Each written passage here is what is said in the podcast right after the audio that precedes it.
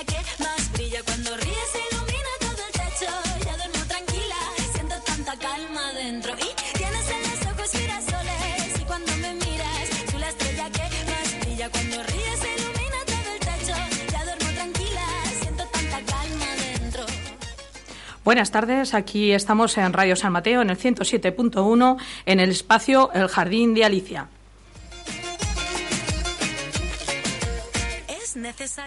En esta calurosa tarde de viernes vamos a comentar los contenidos que vamos a hacer. En principio, en el tema de jardín, hablaremos de una planta que creo casi casi es imprescindible eh, tener en, en- en los jardines, como es el aloe vera. Aparte de ser una planta que no necesita muchos cuidados, pues la verdad tiene unas propiedades maravillosas. En cuanto a la sección de huerto, María Luisa nos hablará los, en general de los trabajos para hacer durante el verano. Luego, en la sección de plagas y enfermedades, hablaremos de una plaga silenciosa que, aunque es sonora, pero es silenciosa. ¿Cómo se come? Luego lo veréis. Contestaremos a María José, que nos pregunta por el correo electrónico sobre un tema. Y hoy tenemos como invitada a, a Tere Catalán, que nos, hablará nos dirá una receta de las suyas eh, fresquitas para, para verano. Y después, como siempre, en el tema de refranes, pues nada, diremos unos cuantos refranes. Buenas tardes, Jorge, en, en mandos. Buenas tardes, María Luisa. buenas tardes, Tere. Hola a todos. Pues si os parece, comenzamos el Jardín de Alicia.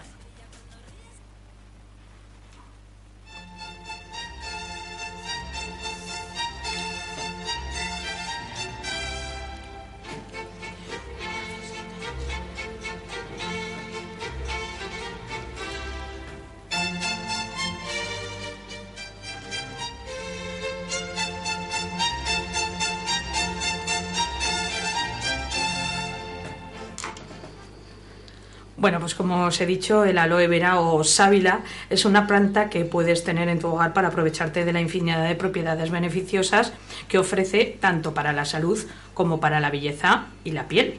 El aloe vera es conocido como la planta milagrosa, ya que tiene múltiples usos y por ello es recomendable tenerla, aunque sea una de ellas, en el jardín o en el interior del hogar. Además, su, su- gran ventaja es que no necesita que le prestes demasiada atención, pues no requiere de demasiados cuidados para mantenerse perfecta. Para los pasos a seguir, pues mira, la planta de aloe vera debe crecer en una maceta que sea bastante ancha y poco profunda. O sea, mm, yo esto me acabo de enterar también ahora. Lo que, lo que mm, siempre pensaba que los macetones cuanto más grande mejor. Bueno, pues para el aloe no, sí que necesita un macetón ancho, muy ancho, pero no muy profundo. Eh, no son recomendables para, mm, para las macetas muy pequeñas o demasiado pesadas, ya que entonces no podremos moverla con facilidad cuando queramos trasladarlo al interior o al exterior de, de la, de la casa. El aloe, eh, el aloe vera necesita estar ubicado en un suelo poroso y nutritivo, por lo que es aconsejable introducir en la maceta un poco de tierra con arena o con perlita. Es un tipo de planta que no soporta que sus raíces estén en contacto con el agua y por ello requieren de un terreno de fácil y, rápido drenaje. Es importante, cuando llegue la primavera, abonar el suelo en el que crece con humus de lombriz. Este, este sustrato es muy, muy, muy rico en nutrientes, entonces, bueno, pues eh, aportarle para primavera un poquito de esto le daremos un, un buen empuje.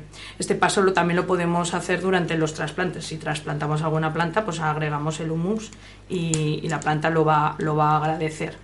Eh, si vamos a tener la planta de la aloe vera en el interior del hogar, del hogar, pues la colocaremos en un lugar donde reciba la, mayor- la mayor luz natural posible.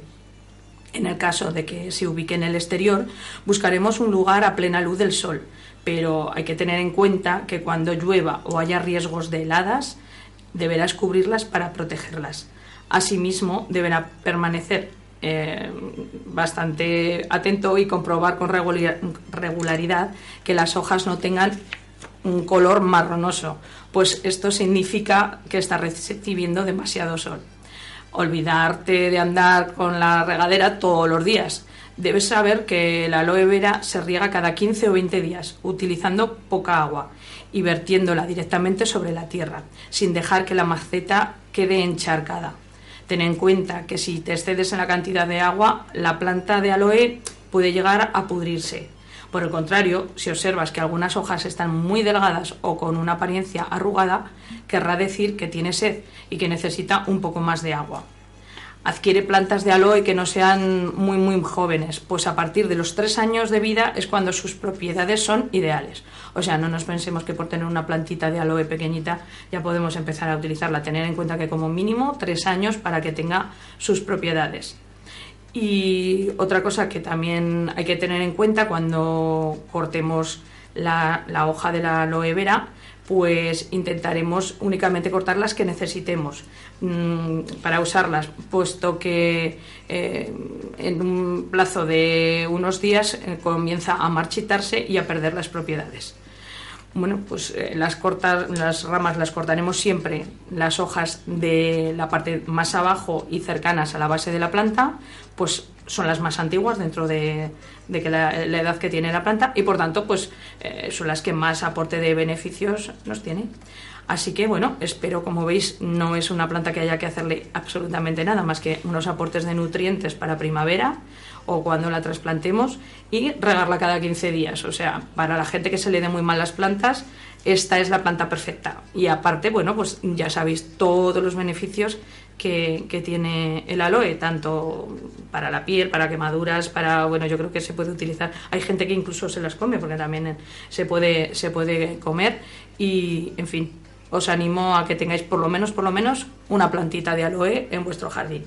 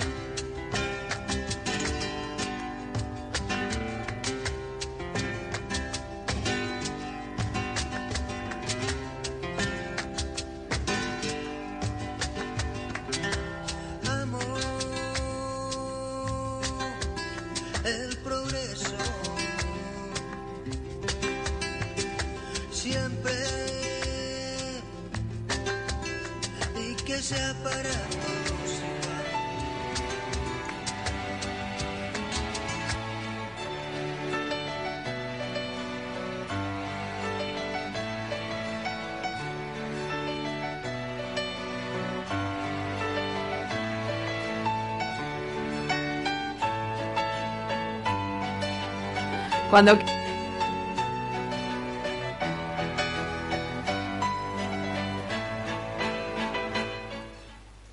Bueno, pues esta tarde en la sección de huerto vamos a hablar un poco de los trabajos de verano en el huerto. Primero os voy a leer un poema zen que dice que los árboles meditan en invierno. Gracias a ellos florece en primavera, dan frutos y sombra en verano y se despojan de lo superfluo en otoño. En julio y agosto el tiempo se nos irá sobre todo en cuidar y recolectar, porque es el momento en el que más frutos nos ofrece el huerto y es el periodo en el que tenemos más trabajo y ajetreo hortelano, reforzado también por las altas temperaturas y los largos días de verano. Además de esto, si preparamos extractos vegetales u otras recetas, todo se acelera, todavía más trabajo. El huerto empieza a estar rebosante de cultivos, a los que hay que atender a diario, regar, escardar, aclarar, y es tiempo también de algunas siembras y plantaciones. Además, eh, en este momento se mezcla y acumula el trabajo de tres épocas.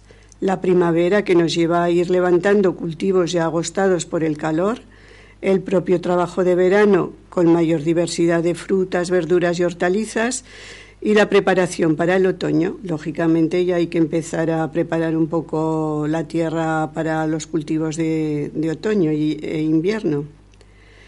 Tendremos, bueno, multitud de cosechas, acelga, ajos y cebollas que pondremos a secar, berenjenas, calabacín, girasol, hinojo, judías verdes y judías para secar, lechugas, maíz dulce, melones y sandías, pepino, pimientos y tomate, puerro, rabanitas, rabanitos y zanahorias. O sea que ya veis que todo un surtido de abundantes... Es una maravilla el verano. Sí, la verdad que sí. El único problema es que nos viene todo junto y entonces pues se nos va acumulando un poco el tema. Bueno, es cuestión de organizarse y no poner en exceso. A veces ponemos para luego vamos regalando a todo el mundo y la verdad eh, también hay que hacer un poco de plantación con cabeza. Si no somos mucho en familia, pues en vez de poner una docena de tomateras, pues a lo mejor con seis tenemos bastante para que no, mm, como se dice aquí, que nos, nos enronen, ¿no? Tanta, porque lo que dices entre los calabacines, las berenjenas, los pimientos, vale llega un momento que te hartas de comer fritada. O sea, hay cosas que se pueden guardar. Y sí, sí, porque si haces conserva de tomates y tal, o los pimientos. congelar o tal, pero hay otras cosas. Hay otras cosas que es que. Precisamente comienza la época de hacer conservas y congelados, o sea que con todo lo, ¿Qué otra que tenemos. Sabes ya cómo comértelo. bueno, pero luego si haces conserva para el invierno viene muy, muy rica, eso también es verdad. Sembraremos directamente en tierra celga, borraja, judías, lechugas de otoño, nabos, rábanos, zanahorias, achicorias y escarolas. Plantaremos escalonadamente también lechugas y escarolas y en los bancales que hayan quedado libres sembraremos abonos verdes. Trasplantaremos también las zuecas de alcachofa y pondremos a enraizar en pequeñas macetas los estolones más vigorosos de las fresas sin cortar todavía la unión con la mata madre. Ya sabéis que en un programa que dedicamos a las fresas, pues una manera de multiplicación de ellas era así. Eh, ya Todos estos trabajos ya para agosto, ¿verdad? Sí, más bien, sí. Porque ahora toda estamos un poco pronto, pero claro, como la temporada de radio se nos acaba, pues entonces vamos adelantando las faenas. Un poco. Mm. Se ha acabado la temporada para el albaricoque y la cereza y ahora es la plenitud de los melocotones, ciruelas, peras de verano y algunas variedades de manzanas. Siempre es mejor recoger los frutos a primera hora de la mañana, evitando las horas de máximo calor. Y bueno, entre los cuidados a tener en cuenta, no puede fallar algo muy importante que es el riego por el calor y la fuerza del sol. Ahora es muy importante. Evitaremos regar en horas en que la temperatura es elevada y regaremos por la mañana temprano o al atardecer. Y evitaremos en general mojar las hojas para no tener luego problemas de hongos o de araña roja especialmente del calabacín y calabazas muy sensibles a los hongos. En la huerta el agua puede ser un factor limitante, tanto por exceso como por defecto. Debemos encontrar el equilibrio según las especies que cultivamos y según el momento del cultivo, lo que nos permitirá también ahorrar en abonados y obtener más abundantes y mejores cosechas sin derrochar agua. En agricultura ecológica se tiende a regar menos para fomentar que la planta la obtenga buscándola con ayuda de sus raíces. Por eso, si le facilitamos como máximo el 80% de sus necesidades hídricas, su contenido en materia seca será mayor, tendrán mejor y más sabor los frutos y se conservarán más tiempo una vez cosechados. La excepción son las ensaladas, lechugas, escarolas, berros, canónigos, eh, yo una vez puse canónigos, pero la verdad que no, no, dio resultado. Berros ni lo he intentado. Y bueno, pues eh, puesto que queremos que las hojas estén tiernas y por eso las regaremos más. Con el calor del verano el crecimiento del frutal se frena. Es el momento menos propicio para el abonado de los frutales pero si hemos conseguido llegar al mes de junio con unos frutales sanos, este año ha sido un poco complicado por la climatología, en verano suele ser más fácil el control de plagas y enfermedades, ya que los frutales suelen hacer un periodo de reposo durante los días de calor y, y el crecimiento vegetativo se para o es más lento. Es bueno saber que la producción suele verse menos perjudicada por un estrés hídrico de verano que por uno primaveral. También recordar que siempre hemos hablado de los encharcamientos en primavera que son no son demasiado aconsejables. Algunos agricultores dicen que a finales de agosto, inicio de septiembre, es un buen momento para hacer la poda de verano en la mayoría de los frutales, porque es importante no dejar toda la poda para el invierno y que debemos desterrar. Poco a poco la idea de que la poda se hace durante la parada vegetativa lo que se llama poda en verde, es quitar las ramas que salen alrededor del... Pero eso hay que hacerlo desde el minuto uno, o sea, en primavera lo que son las ramas que salen fuera de donde queremos tener la copa, por el tronco, por la parte de dentro, siempre limpiar esas ramas que salen en la zona central para que nos entre bien el sol, para que nos madure la fruta. Entonces eso hay que hacerlo desde la primavera ya, en el momento que empiezan a salir la hoja, los, todos los brotes tiernos de la parte del tronco y de la parte de, central de la, de la copa, del, árbol, hay que irlos limpiando en cualquier época. Son ramas jóvenes que no hacen daño al árbol y lo que permiten es que no darle alimento a esas ramas para que lleven el alimento a las ramas que nos interesan y a los frutos.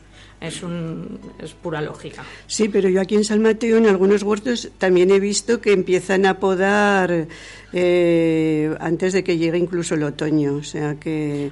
dependiendo de cada especie, eh, sí que es verdad que siempre se, es mucho mejor mm, por tema de plagas, por tema de enfermedades en invierno, eh, puesto que bueno, pues hay muchísimos menos insectos, no nos ponen huevos en los cortes y luego también la savia está dormida. Entonces hay alguna variedad que a lo mejor sí que es eh, aunque no esté muy muy dormida se puede podar, pero mm, yo soy un poco reacia. O sea, que lo normal en invierno, ¿no? con el frío. Exacto. De hecho, se busca la época de más frío, cosa que antes empezaban las podas a partir ya de finales de noviembre, primeros de diciembre, pero eh, el tiempo está cambiando y en diciembre nos está haciendo sol y buen tiempo y altas temperaturas. De hecho, este año prácticamente no ha helado. Como mucho hemos bajado a 3-4 grados bajo cero. Entonces, bueno, pues eh, eso no ayuda, sobre todo a la hora de, que los árboles no saben en qué, en, qué época están. Si están en invierno, están en primavera, están en otoño y, y, se, y también se, se, agotan, porque quieras o no, no tiran la hoja. De hecho, eh, árboles eh, de hoja caduca llega a diciembre y siguen teniendo la hoja. Entonces, no podemos empezar una poda. A ver, volvemos a lo mismo, todo el mundo hace de todo. Yo he visto cortar unas podas drásticas en el cerezo, se puede podar algo en, en, después de coger las cerezas, pero hay, gente de coger motosierra y cortar unas ramas tremendas. Sinceramente, mm, yo no soy partidaria, pero volvemos a lo mismo, cada uno es cada cual pero eh, sí que lo que es limpieza y, poda en verde, que se le llama de limpiar ramas y brotes nuevos, en cuanto son de dos centímetros, fuera. Y si estamos pendientes, eh, pues esto va a ayudar al árbol sobre todo a no gastar energía en ramas que luego vamos a cortar en invierno. Pues eh, las humedades también en verano suelen ser más bajas y las temperaturas más altas, por lo que este clima es menos propicia para, propicio para el desarrollo de la mayoría de enfermedades, por ejemplo como mildiu, moteado, lepra. Eh, también porque muchas plagas, como por ejemplo algunas especies de pulgones, emigran hacia otros hospederos y además la e-, epidermis de frutos y hojas suele estar más reforzada y por tanto dificulta la entrada de determinados hongos e insectos al tener más fuerza el árbol, ¿no? Supongo sí, menos la mosquita de, marras que se nos carga toda la fruta, pero bueno, esto es algo un poco inevitable, ¿no? Como decimos, eh, el que quiere tenerlo perfecto, que sulfate a tutiplén y los que no nos gustan comernos tantos insecticidas, pues le quitamos el gusanico con el trocico ese y como hay tantas, pues no pasa nada. Es de casa y sabe todo muy rico.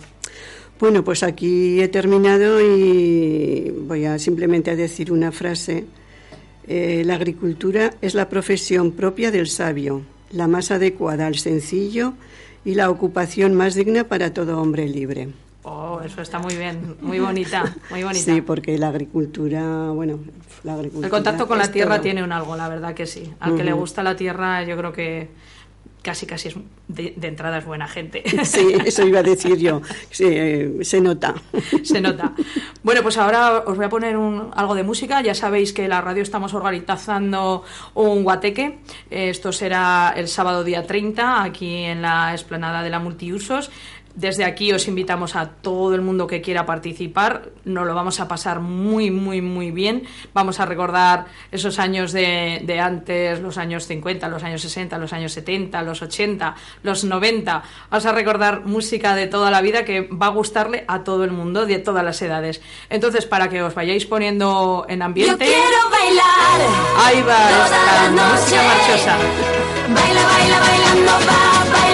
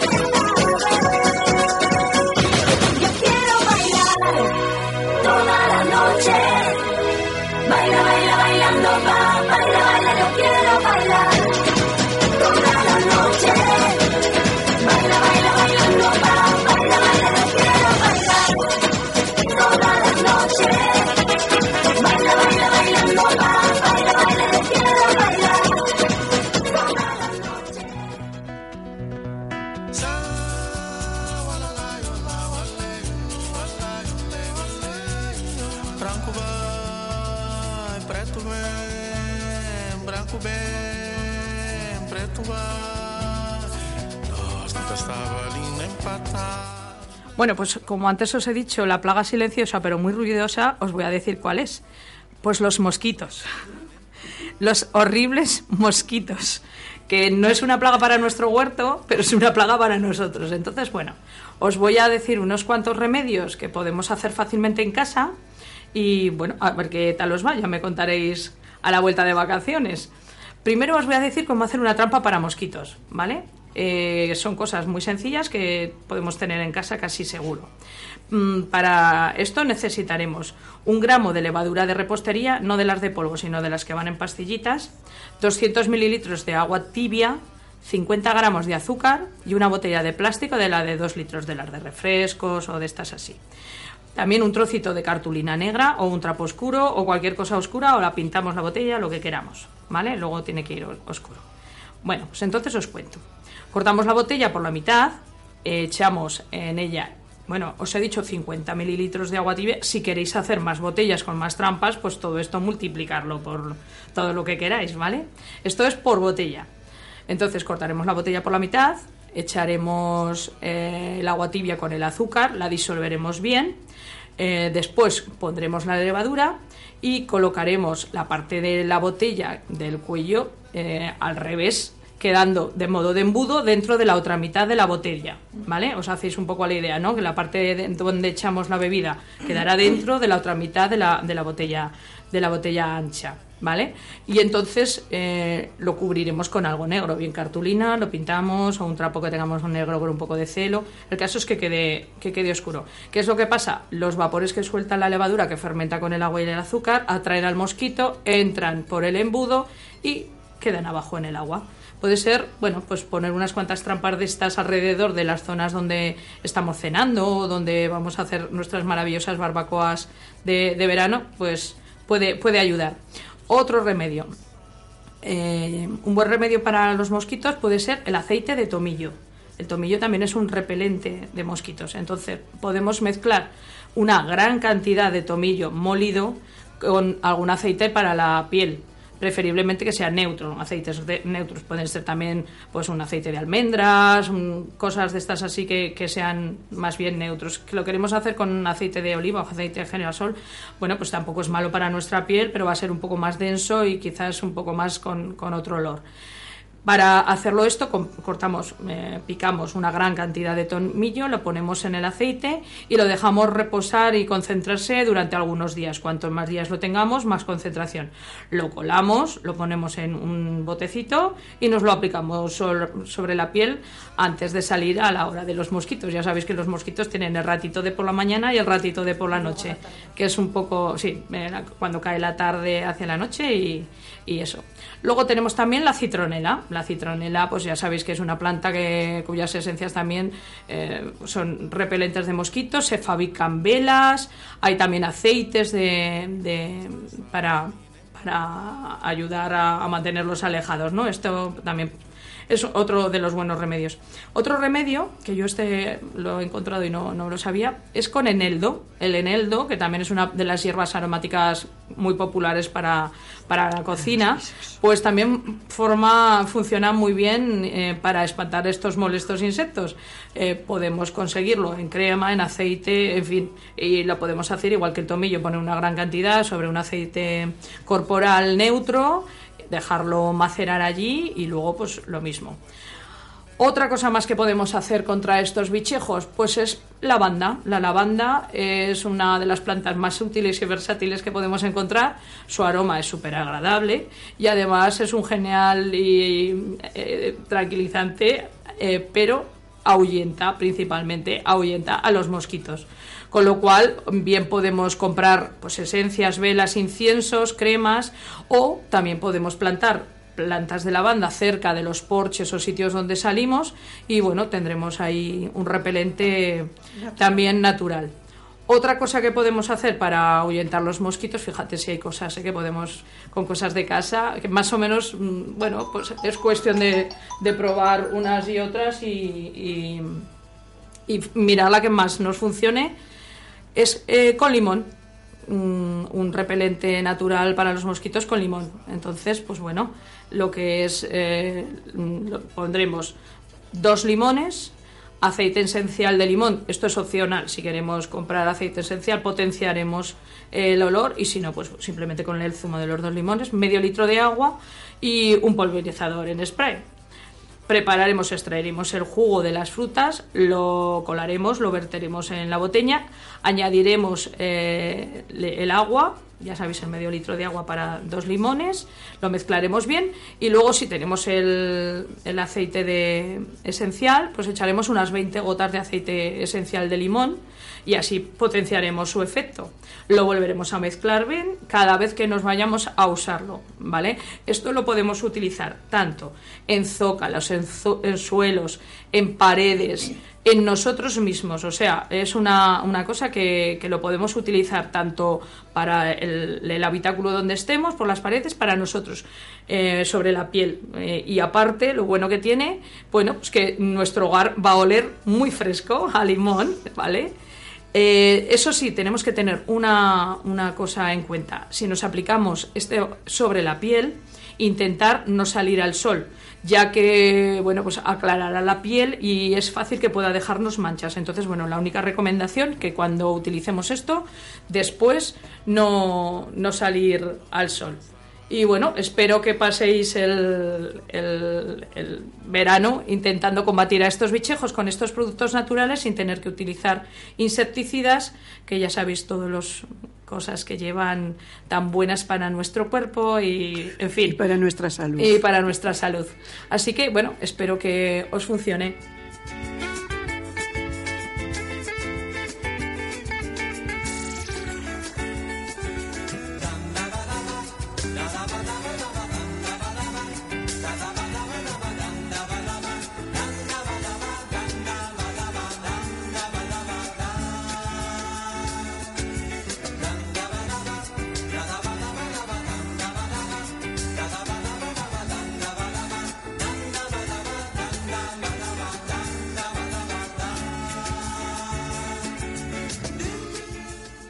Bueno, pues hoy en el correo del oyente eh, ya sabéis que podéis mandarnos todas vuestras preguntas al correo eljardindealicia.yahoo.com. Os lo repito otra vez, eljardindealicia.yahoo.com. Perdona, el arroba que me, me dice, apunta, sí, es verdad, eljardindealicia.yahoo.com. Bueno, pues esta vez nos escribe María José y nos comenta que tiene en casa unas marquesas, que son unas plantas de interior con las hojas muy anchas. Entonces nos pregunta cómo poder limpiar esas hojas, porque claro, con el tiempo van cogiendo polvo y estéticamente no, no, no, es muy agradable verles con un dedito de polvo por encima. Y hay que decir que también cara a la planta el que se acumule ese polvo pues eh, obstruye lo que son los poros y eso y no, y no respira bien.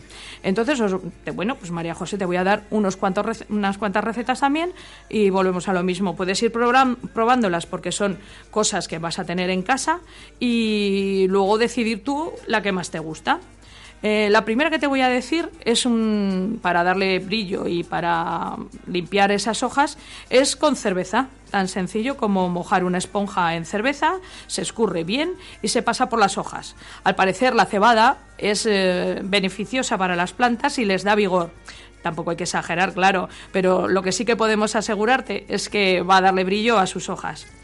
Otra de las cosas que puedes utilizar es el vinagre. Ya hablamos también un día de todos los beneficios que tiene el vinagre y todas las cosas que podemos hacer con ellos. Bueno, pues el vinagre también es ideal para limpiar las hojas de las plantas, ya que funciona prácticamente mm, para todo. Por eso te recomendamos que adoptes el vinagre en tus productos de limpieza. Primero, por lo económico, por lo ecológico y por su capacidad de devolverle el brillo a prácticamente a todo, incluida las hojas de las plantas. En un vaporizador mezclamos agua con un poco de vinagre y se procede a limpiar las hojas exactamente igual que lo hemos hecho con la cerveza. Otra opción más que te voy a dar para limpiar las plantas, pues es con leche. Eh, frotamos con delicadeza las hojas de la planta con un trapo mojado en leche, les dará brillo y además resulta que la leche, como os dije también un día, es un excelente fungicida, por lo que podremos aportar la prevención de la aparición de los hongos en tus plantas. La proporción ideal es una parte de leche por cada 10 partes de agua.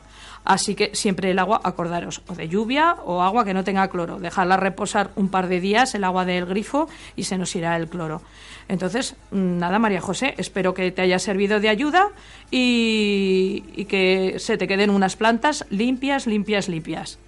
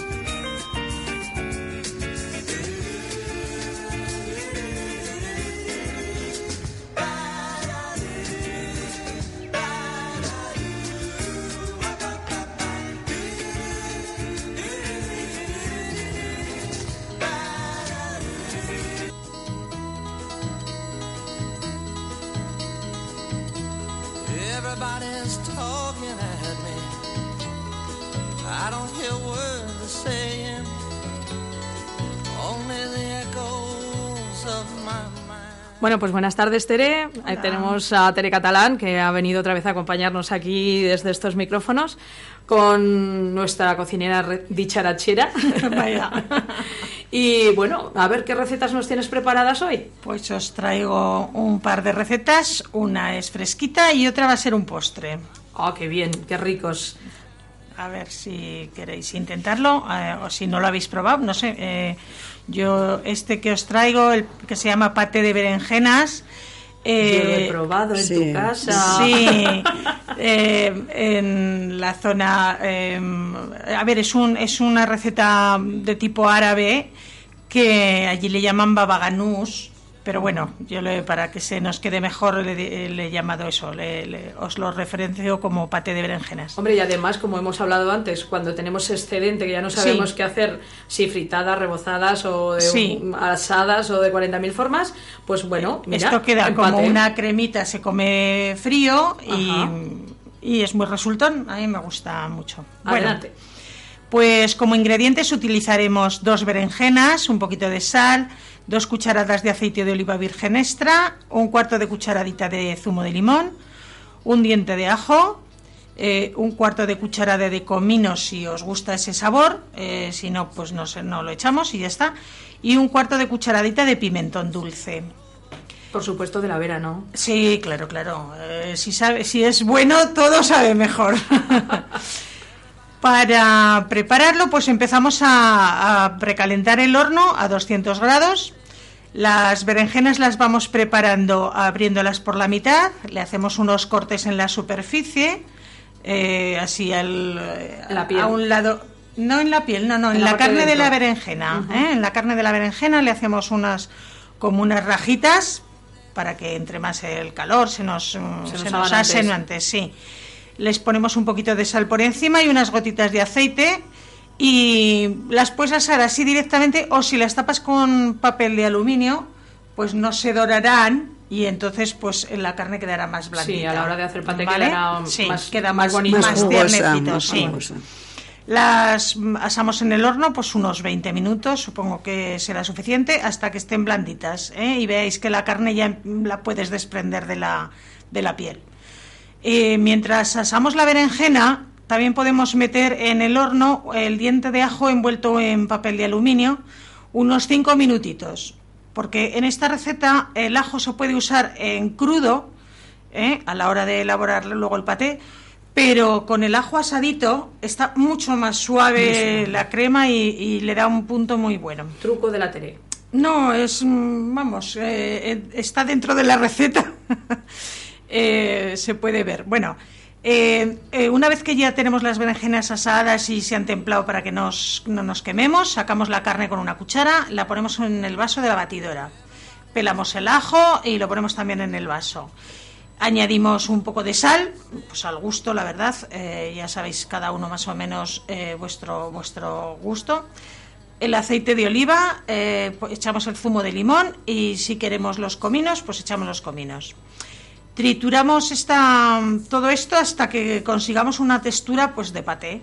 ¿eh? Fina, Suele, sí, finita, suele ¿no? quedar húmeda, o sea, quiero decir, no es un paté duro, ¿eh? es una Blandito. más bien una crema durita más que más que eso es más que sí, queda blandito. Eh, lo ponemos en un cuenco, eh, probáis a ver si está bien de sal antes de servir y, y justo justo antes de servir es co- eh, con un colador echamos el pimentón dulce por encima, ¿eh? como que lo espolvoreamos así con un coladorcito y, y una chorradita unos de aceite de oliva Que siempre encima. viene bien. Sí, sí, no, no, es que es que es ideal. Ese saborcito del pimentón con el aceite y los podemos servir, lo que os he dicho, como aperitivo, tanto frío el paté como templadito, temperatura ambiente, como queráis, pero con servido, por ejemplo, con unos eh, trocitos de, tostadita o de bastoncitos de estos de Para colín, mojar, ¿no? para- sí. Como dicen los modernos, para dipear. Esto es, esto es. Ya la otra receta que os traje es un poco de dipear también, pero mm, Nos va, nos va el está dipear. bien, está bien, se comparte con todos, es una Pues Sí. yo creo que O si tenéis eh, Sí, posibilidades de conseguir el pan de pita, que es el típico También. árabe, pues también se- está muy bueno así. Perfecto. Yo, mm, como lo he probado en tu casa y sé que está buenísimo, me lanzaré este verano, que además he plantado bastantes berenjenas, A hacer paté de para hacer berenjena. paté de Haremos berenjena. paté de berenjena. claro que Bueno, sí. y el postre, el postre, venga. Para Bueno, esos- pues el Para postre- esos lamineros, ¿qué nos vas a hacer de postre? Va a ser un postre muy sencillo, seguro que casi todas habéis hecho, casi todas o casi todos, habéis hecho alguna vez un postre de los de medida de yogur, Sí, ¿vale? bizcocho. Pero en esta, o sea, un bizcocho, eso quería decir, un bizcocho con lo de la medida del yogur, pero en este caso le vamos a poner zanahorias. Ah, Zanahorias y nueces y canela. ¿Eh? Pues tiene que estar buenísimo. Sí. seguro. Eh, el olor que sale del horno es espectacular también. Cuenta, cuenta. El- el- la zanahoria le aporta, normalmente los bizcochos con frutas o verduras le aportan más esponjosidad, así, Ah. sí, mm, quedan como más frescos, ¿vale? Los Se me está haciendo la boca La agua, boca María agua, Luisa, ¿verdad? a que sí, a Ganas estas de horas, además, empezar y, y no terminar hasta que, hasta que de no este, queda. Dos moscatelitos, ya sabéis. Somos, lo- los, chicos de la ronda somos los chicos moscateles. Tiene que estar muy bien. O mistela. Pues sí. A mí la O mistela. También. Además, la de tu pueblo es La muy de buena. mi pueblo, ¿verdad? Sí, Pues sí, los- que lleva fama. Perdona. Los ingredientes que os voy a dar, la- las cantidades, eh, están calculadas para un molde redondo de unos 20 centímetros de diámetro o un molde rectangular aproximadamente de, esa- de esas dimensiones, ¿vale? Entonces, eh, eh, tenemos, necesitamos un yogur natural de 125 gramos, tres huevos, tres medidas del vaso de yogur de harina, dos medidas de yogur de azúcar, una medida de yogur de aceite de oliva, un sobre de levadura en polvo, un poquito de mantequilla para untar el molde, 200 gramos de zanahoria cruda y rallada, o sea, en realidad lo que vamos a hacer es rallar la zanahoria, 30 gramos de nueces, pues un poquito picadas, que no sean muy grandes, pero tampoco en polvo, o sea, que se noten la- los trocitos, y una cucharada de canela en polvo. La canela está muy buena. Sí, Sí. y en los postres Le da muchísimo mucho sabor. sentido, sí. Eh, lavamos, ahora la vamos a preparar y entonces lavamos las zanahorias y las rayamos y las dejamos en, las reservamos, ¿vale? Vaciamos en un bol pequeño el yogur para poder hacer la las medida. medidas, eso, necesitamos el, el recipiente para hacer las medidas, ¿vale? Mm, ponemos a calentar el horno a 180 grados eh, as- mientras, eh, mientras hacemos eh, la masa, que no- es, muy, es muy rápido. En 10 minutitos podemos tener la masa hecha. En un bol grande eh, ponemos las dos medidas de azúcar, los huevos y los batimos enérgicamente, pues con varillas, con batidoras si tenéis de esta de varillas. Bueno, los, los batimos enérgicamente, ¿vale? Añadimos el aceite y el yogur y se siguen batiendo para hasta que quede una mezcla homogénea y no, y no tengamos grumos. Eh, rayamos muy finito la piel del medio limón ¿eh? y le echamos. Y mm, eh, me parece que el limón no lo he puesto en los ingredientes, ahora que lo veo. No lo he puesto. Bueno, pues rayamos un poquito de, de la cáscara del limón, que, pero sin llegar a la parte blanca. ¿eh? Sí, que no amarga. Sí, que, que tiene, que también le da mucho, mucho gustito, mucho saborcito. Tamizamos la harina y añadimos la levadura y lo mezclamos todo con movimientos envolventes ¿eh? hasta que queden bien integrados. Y ahora es el momento de incorporar la zanahoria que teníamos rallada, las nueces y la cucharada de canela en polvo. ¿eh? Removemos suavemente. Eh, untamos el molde con mantequilla o le ponemos papel de horno como más os guste y, echamos la masa en el molde. ¿eh? Se colo- colocamos la bandeja del horno pues a una altura media y mantenemos la temperatura de 180 grados durante 25 minutos. En 25 minutos podemos tener el bizcocho hecho que no llegará a estar tostado. O sea, lo, lo que pretendemos con 25 minutos es que, es que no se queme mucho, no se dore, que esté más bien jugoso. Sí, de todas maneras hacéis la pruebita del palillo, que no Que queden salga ingredientes en el palillo, que salga limpio, pero que no esté el bizcocho excesivamente dorado. Y lo dejamos reposar una vez que lo hayamos sacado, unos 10-15 minutos antes de desmoldarlo y estupendo para desayunos, para meriendas. Bueno, eh, es que con eso tiene que estar exquisito. genial. Y encima es rápido. Y el enseguida- olorcito que os digo que sale del horno es verdad. Es, eh, es bueno, la sí, sí. canela es Se, buena. se utiliza también como ambientador, ¿no? Hogar. Eso ya. bueno, cualquier cosita que cocinamos, la verdad que le da un Sí, olor es a la casa. Peculiar, peculiar. Sí. Pues oye, yo creo que son unas recetas buenísimas, ¿verdad, María Luisa? Sí, Para sí, y este además verano. a esta hora, bueno, vamos a tener que decir que nos cambien la hora del programa, porque siempre no, que hablamos de La cosas así vez tan habría buenas, que traer la o receta sea y de paso, o sea, no solo la degustarla, receta escrita, eso, sino hecha. ya hecha. Pues eso, eso hay que degustarla. apuntarlo, eso hay que sí, apuntarlo. sí, sí, sí. Pues muchísimas gracias. Bueno, eh, a eh, vosotras por invitarme. por, por esta por estas recetas tan ricas y, y bueno seguro que al tener la temporada que viene te tenemos por aquí con alguna receta más no Bueno. te animarás Intentaré colaborar si puedo algún ratito. perfecto pues muy bien Gracias. pues vamos a poner si queréis otro poco de música y ya iremos despidiéndonos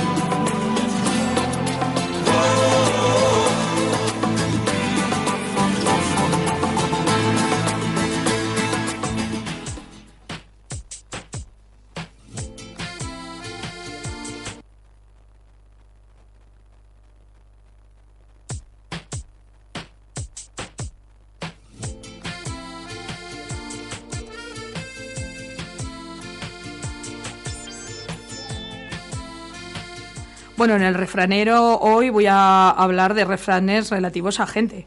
A ver qué os parece, unos cuantos refranes. Ande yo caliente y ríase la gente. A gente villana, pocas palabras y de esas claras. A los 15 el que quise, a los 20 el que me quiso mi gente y a los 30 el que se presenta. A mala, en- a mala gente, envidia fuerte. A quien mucho miente, le huye la gente. Abril sonriente, de frío, mata a la gente. ¿A dónde va la gente? Va Vicente. ¿Y a dónde va Vicente? A dónde va la gente. Agua corriente no mata gente. Agua estanca la matará. Y agua sin correr puede suceder. Pues es muy, muy bueno también. Agua fría y pan caliente mata a la gente. Y al ausente, por muerto, le da la gente. ¿Qué os ha parecido, refranes de gente? Bueno, pues con el refranero nos vamos a ir despidiendo. María Luisa va a ser el último programa Sí. de la temporada, se nos va de vacaciones. Aquí la señora, vamos, no veas. Qué por envidia eso, me das. por eso quiero desearos a todos pues un feliz verano, porque yo la semana próxima, que es el último programa, no voy a estar. Entonces, bueno, que disfrutéis todos muchísimo del verano, de piscinas, playa, montaña y que lo paséis todos muy bien. Entonces nos volveremos a ver nuevamente en septiembre, comer mucha fruta, muchas ensaladas y hacer acopio de, muchas vitaminas, muchos minerales para que en invierno no cojáis la gripe. O sea que feliz verano a todos y, y hasta la vuelta. Pues muy bien. Pues bueno, mm, Tere, muchas gracias por estar aquí. Igualmente. Eh, Feliz- digo lo feliz mismo. verano también a Feliz todos, verano, sí. feliz fin de semana. Jorge, un placer como siempre en los mandos y al resto de la gente que nos está escuchando, pasar un buen fin de semana, disfrutar y sobre todo, sobre todo, Animaros al guateque, al El guateque, guateque, de la radio, no, o sea, sobre todo. El guateque, lo recordaremos también la semana que viene, pero el guateque para el día 30, acordaros el día 30, el guateque de la radio, que seguro que lo vamos a pasar muy bien. Y lo dicho, este fin de semana intentar pasarlo lo mejor que se pueda porque han dado más de 40 grados de temperatura, así que meteros a remojo, a la sombra o donde podáis, esconderos del calor. A pasar buen fin de semana. Que disfrutéis.